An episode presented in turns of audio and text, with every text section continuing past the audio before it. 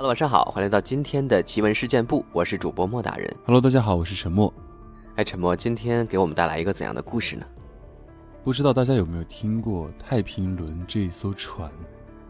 哎，我好像有印象，哎，是不是中国版的这个泰坦尼克的一个故事啊？哎，对的，并且这艘船好像是中国史上应该是第一艘那么大的轮船吧？啊，那好像是这样，对，游轮。然后呃，其实当时这艘船呢，它是有一个任务，就是要把当时很多的这个名流、商界人士啊，包括什么富二代啊什么的，都要去台湾。这艘船它其实出海的第一个任务是去到台湾，但是由于当中的种种原因，人超载了非常非常多，出海几个小时，立马就沉了。今天这期节目呢，也是想深挖一下关于这个事件的这个始末啊，还有这个离奇的一些细节啊。嗯，是的，一起来听一下这个我们中国版的泰坦尼克号的故事。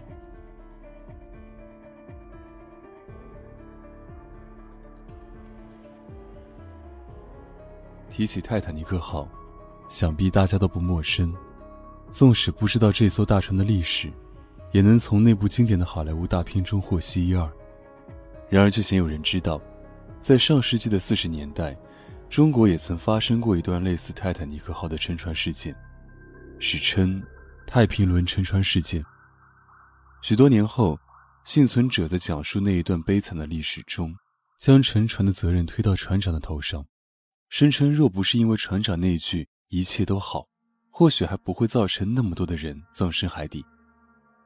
一九四九年的一月下旬，大批东北人和北方民众涌向上海黄浦江码头，他们的身份都不简单，有文人墨客，有镇上名流，有军界大佬，有千金小姐，有富家少爷，有愚公老爷，总之全都是上流社会的人物。他们涌向黄浦江码头的目的是要搭乘太平轮迁徙到台湾。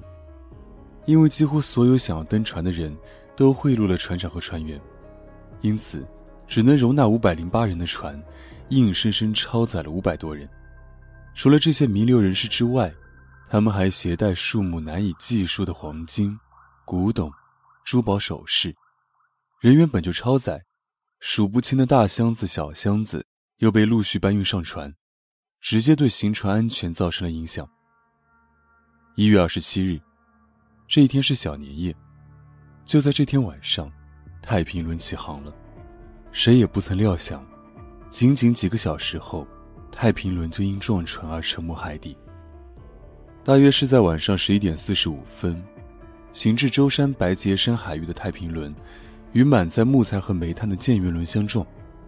侥幸逃过一劫的乘客叶伦明，亲眼目睹了两艘船相撞的全过程。他当时正在甲板上看夜景。猛然发现前方出现一艘大船，他于是大声喊叫，但无济于事。眼见太平轮的船头直直插进建元轮的船身，强烈的撞击使他险些从甲板上掉入海中。受惊的乘客纷纷跑了出来，所有人尚不清楚发生了什么。船长出来后，用扩音器告诉乘客：“我们的船没事，并一味地强调一切安好。”让大家各自回到自己的区域，不要惊慌。船很快又能重新启动。船客纷纷要求换船，然而遭到船长的拒绝，同时也拒绝了其他货轮的救援，并要求船员安抚乘客。在两船相撞之后，舰员轮曾发出过求救信号。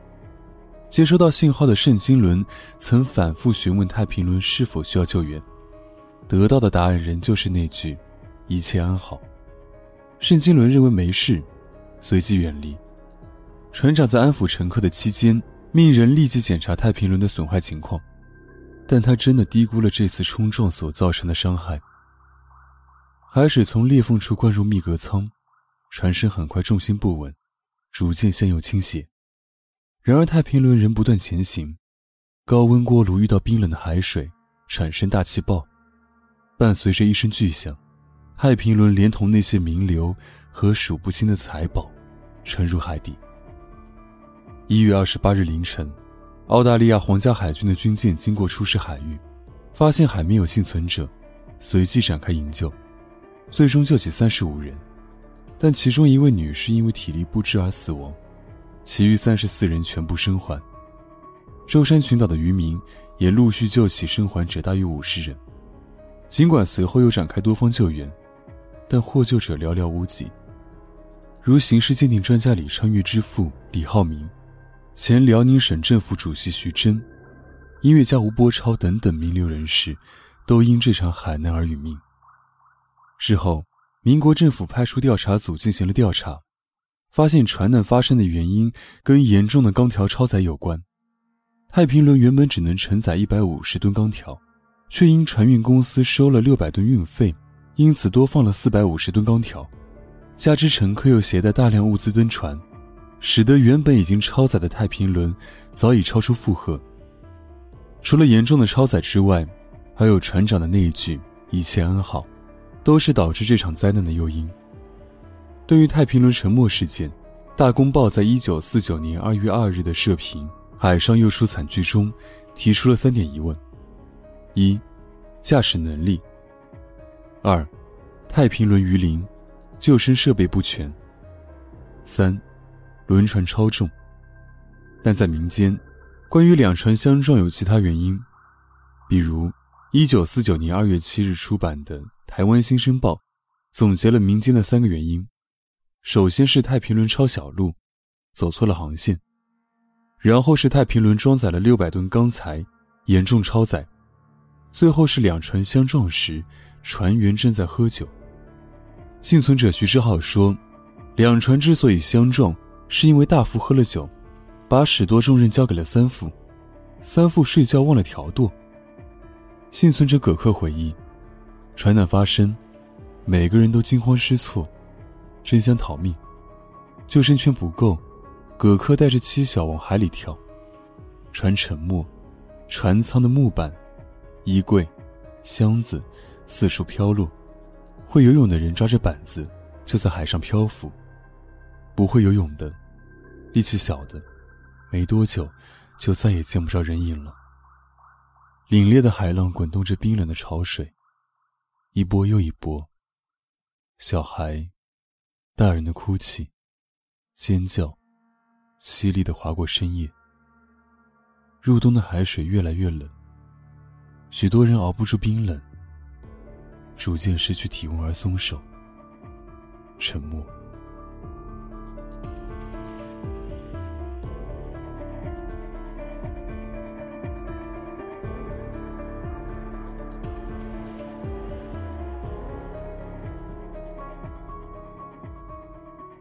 好了，听完了沉默分享的这个故事之后呢，咱们来分享一个酒吧惊魂的故事。那件事呢，一直让我耿耿于怀。有时候，我甚至怀疑，那晚我是不是真的遇见了所谓不干净的东西。清楚记得那天是个周末，几个哥们儿约我去酒吧消遣。其实，男人去酒吧，我想我不用说，大家也明白。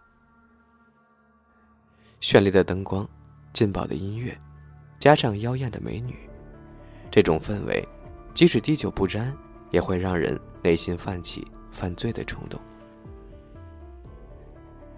当我找到胖爷和东儿订的包厢时，里面已经是一片打情骂俏了。很显然，胖爷这娃耿直，下午电话就说了要带几个美女来玩。瑶子，怎么那么晚才到啊？哥几个都喝了几盅了。胖爷抱着妹子笑着说：“不怪我呀，他娘的，今天出门看见车祸，倒霉。”我大声说：“车祸，这有什么呀？这天下哪里没事发生啊？倒霉啥的？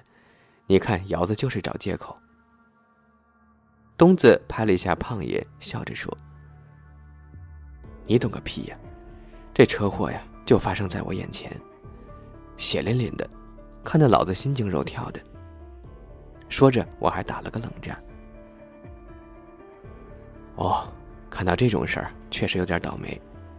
我记得我奶奶说过，如果亲眼目睹车祸发生，那这人一定是运气不好。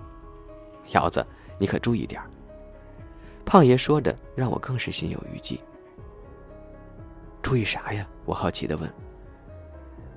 小心鬼来找你呀！哈哈，胖爷笑得上气不接下气。你个娃就会乱说，世上哪有鬼吗？我才不信这一套呢。我用手拍着桌子。怎么没鬼？你们几个都是鬼，全都是色鬼。胖爷身边一个美女用手掐了掐胖爷的脸，说：“虽然大家开玩笑开得很高兴，可我却知道，晚上最忌讳讲鬼了，因为以前听老人们说，晚上千万莫说鬼，一说鬼，鬼就会跟你来的。”嬉笑打骂加上酒精的催化，不知不觉就喝得我晕头转向，有点不胜酒力了。一个人摇摇晃晃的找到了洗手间，刚打开左边卫生间的门，突然看到一个长发女人站在里面。虽然她低垂着头，但是能明显看到她脸的苍白。我显得很紧张，慌忙说：“美女。”不好意思，喝多了，我走错洗手间了。话刚一说完，我急忙就退到了洗手间的门口。经过刚才这一幕，酒我已经醒了大半。站在洗手间的门口，揉揉眼睛，我又仔细看了看上面的标识牌儿哎，男厕所，没错呀，我没有进错，是那个女人走错了吧？我心里笑着骂道。这时，又一个醉酒的哥们儿走了进来，一看他那劲儿，就知道喝的有样了。只见那哥们儿摇摇晃晃的推开了左边那个卫生间的门。这一刻，我看得非常清楚，可让我有些纳闷儿：明明刚才我推开门时，里面有个女人，可这哥们儿怎么进去了？这片刻功夫，我一直在门口等着，也没见他出来呀。难道这哥们儿和那女的在厕所里乱搞呢？太多的疑虑压在了我的心头。不过很快，就见那哥们儿出来了。我立马走过去，打开了左边那个门。哎，邪了！刚刚明明看到有人的，怎么这会儿什么都没了呢？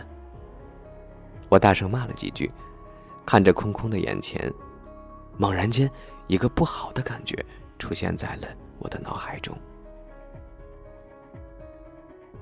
后来我偶然和朋友说起，才知道那个酒吧以前是个仓库，一次意外起火，烧得面目全非，后来改了酒吧。最让人痛惜的是，一个年轻的女仓管被活活的烧死在了里面。